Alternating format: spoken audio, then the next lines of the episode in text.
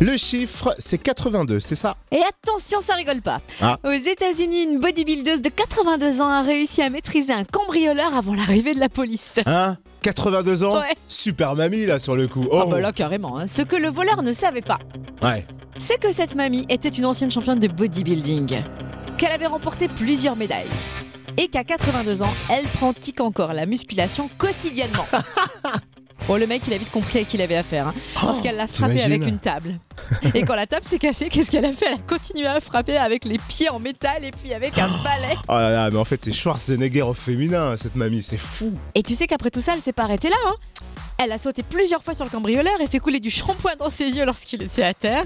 Bref, ça l'a immobilisé assez longtemps pour euh, laisser le temps à la police d'arriver sur place. Énorme, respect. Alors là, pff, Bon, quand même, l'homme a dû être conduit à l'hôpital pour soigner ses blessures, c'est dire si elle l'a pas laissé sans séquelles. Et les policiers, qu'ont- qu'ont-ils fait Ils ont demandé à Super Mamie, à Mamie Muscle, de faire des selfies. Elle a même été applaudie lorsqu'elle a rejoint sa salle de musculation.